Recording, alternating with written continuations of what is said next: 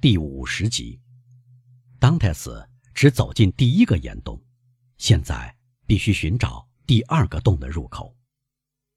当泰斯在确定方向，第二个洞自然应该深入到岛中。他观察石头的底部，悄悄看来，应该是这个洞口的岩壁。不消说，这个洞口隐蔽得格外小心谨慎。十字镐敲了一阵，从岩石里传出一下沉着的声音。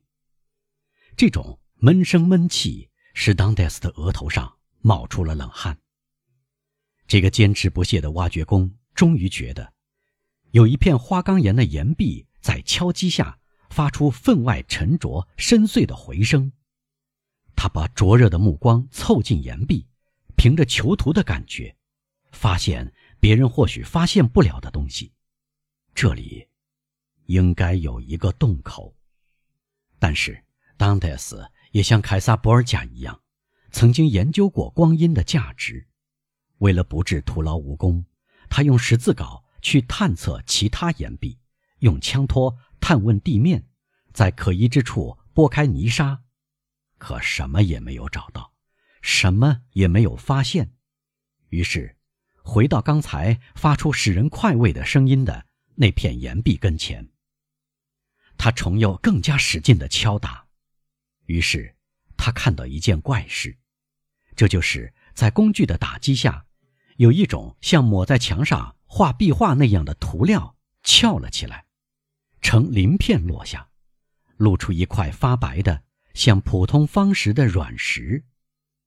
风洞用的是另一种质地的石头，然后再在这种石头上抹上涂料，又在这种涂料上面刷上花岗岩一样的透明色彩。当德斯于是用十字镐的尖端去敲打。十字镐吃进这道门墙，有一寸深。应该在这里搜索。出于人体组织的一种奇妙的奥秘，更是证实法利亚没有搞错。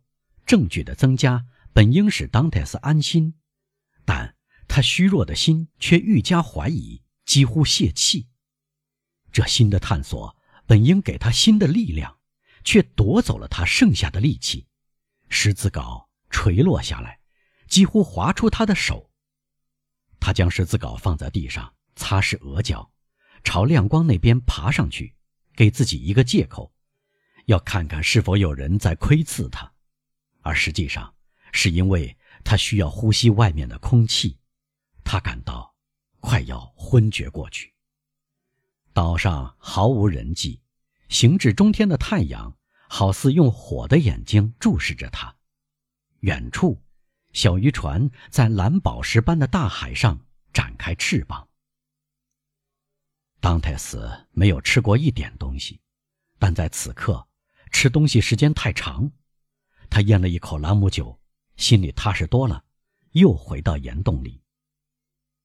十字镐刚才显得十分沉重，现在变得很轻。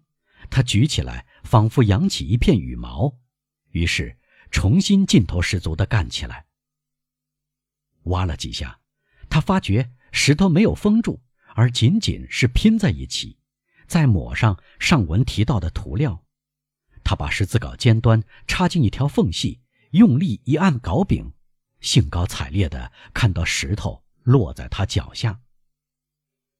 从这时起，当戴斯只需要用十字镐的铁齿勾出每块石头，这些石头。落在第一块的旁边。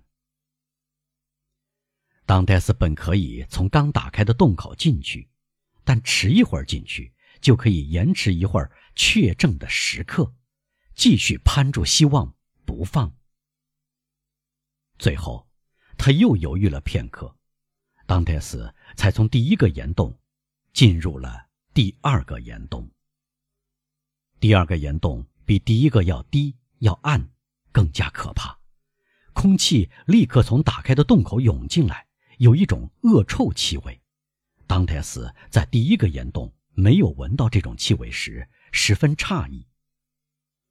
当戴斯走出来，让外界空气更换这死浊的空气，然后再进去。洞口左边有一个角落，深邃幽暗。但是上文说过，对于当代斯的眼睛是没有黑暗的。他观察第二个岩洞，它像第一个那样空荡荡。宝藏如果存在，是埋在那个幽暗角落里的。忧虑不安的时刻来临了。搜索两尺之内的地面，当戴斯要么无比欢乐，要么无比绝望，就看这么做的结果了。他朝那个角落走去，仿佛突然下了决心似的，他勇气十足地挖起地面来。十字镐挖了五六下，发出铁碰在铁上的声音。对于听到这响声的人，任何警钟或丧钟都产生不了同样的效果。当泰斯还不曾有过比眼下脸色更加惨白的时候。他在挖掘的那个地方的旁边再挖了一下，遇到了同样的抗拒，但不是同样的声音。这是一只用铁箍住的木箱，他说。这当，一个影子迅速掠过，遮住了亮光。当戴斯扔下十字镐，抓起了枪，跃出洞口，朝洞外扑去。一只野山羊从一个岩洞口跳过去，在几步远的地方吃草。这是一个好机会，他的晚餐有了保障。但当戴斯担心枪响会引人注意，他思索了一下，砍下一棵含树枝的树，走到走私贩子们刚才准备午饭。还在冒烟的火堆旁点燃，再带着这个火炬回来。他不愿漏掉一丝一毫将要看到的东西。他将火把凑近还没挖好、龇牙咧嘴的洞口，确证自己并没有搞错。刚才挖的几下是轮流敲在铁器和木头上面。他将火把插在地上，又开始挖起来。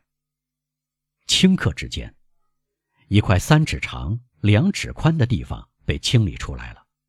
当泰斯可以看见一只用镂刻铁箍箍住的橡木箱，在盖子中间，斯帕达的家徽，也就是一柄长剑，竖放在椭圆形的盾徽中，镌刻在一块银牌上，泥土未能使之褪色。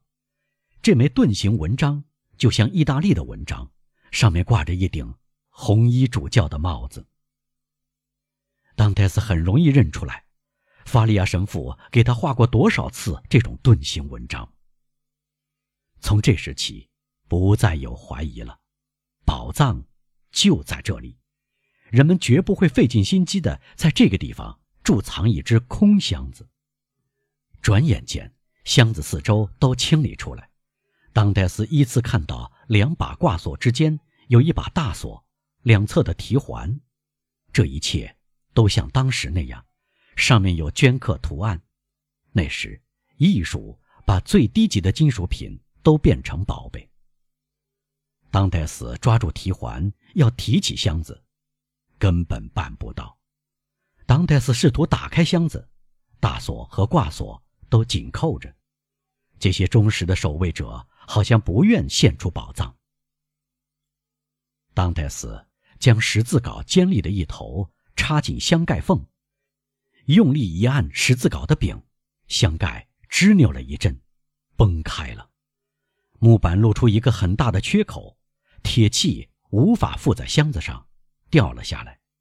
但耐用的钩子还攀住铁器往下掉时裂开的木板，箱子打开了。一股使人头昏眼花的狂热攫住了当泰斯，他抓起枪，子弹上膛，再放在自己身旁。他先闭上眼睛，就像孩子们那样，为了在他们想象力的星光闪烁的夜空中看到比满天繁星更多的星星。他们就是这么做的。然后，他睁开眼睛，他目眩神迷了。箱子隔成三部分。在第一格中，光彩夺目的、发出浅黄色光辉的金埃居闪闪烁烁；在第二格中，没有磨光的、排列整齐的金块，从重量和价值来看，都很可观。第三格只装了一半，当泰斯满把抓起钻石、珍珠、红宝石，它们落下时像闪光的瀑布，互相撞击，发出冰雹打在窗玻璃上的声音。当戴斯用颤抖的双手触摸、抚摸、插入这些金银首饰中，然后挺起身来，带着终于发疯的人那种全身战栗的狂热，跑出岩洞。他跳上一块岩石，从那里能眺望大海。什么也看不见，只有他一个人。他独自拥有这些难以计算。闻所未闻、神乎其神的财富。不过，他在做梦，还是清醒的呢？他做的是一枕黄粱梦，还是面对现实呢？他需要再看看他的金子。然而，他感到此刻他没有力量支持住再看一次。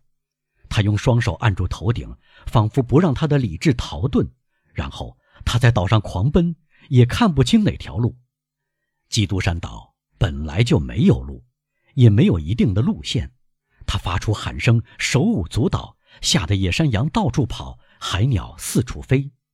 然后，他拐了个弯，回来了，心里还疑惑不定。从第一个岩洞冲到第二个岩洞，又面对着那堆金子和钻石。这次，他跪了下来，用痉挛的双手。按住扑通乱跳的心，低声念出只有上帝才理解的一篇祷告。过了一会儿，他感到平静下来，因此也更加快乐，因为正是从这时起，他开始相信自己无上的幸福。于是，他开始清点自己的财富，有一千块各重两三斤的黄金，然后。他堆起两万五千枚金埃居，每一枚金埃居相当于木下的八十法郎。所有的金埃居都镌刻着教皇亚历山大六世和他的前任们的头像。这时，他看到只空了半格。最后，他捧出十满捧的珍珠、宝石、钻石，其中有许多是当时最出色的金银匠镶嵌的。它们本身的价值姑且不论，单是造工的价值就非常名贵了。当泰斯看到天色逐渐暗下来，一直到光线全部消失，他生怕留在岩洞内会遭到袭击，便拿了枪走出洞外。一块饼干和几口酒就是他的晚餐，然后他又放好石头，躺在上面，用身体堵住洞口。只睡了几个小时。这一夜，是有数的最甜蜜的一夜，也是有数的最恐怖的一夜。这个处在激动和惊恐中的人，平生已经历过两三次这种夜晚。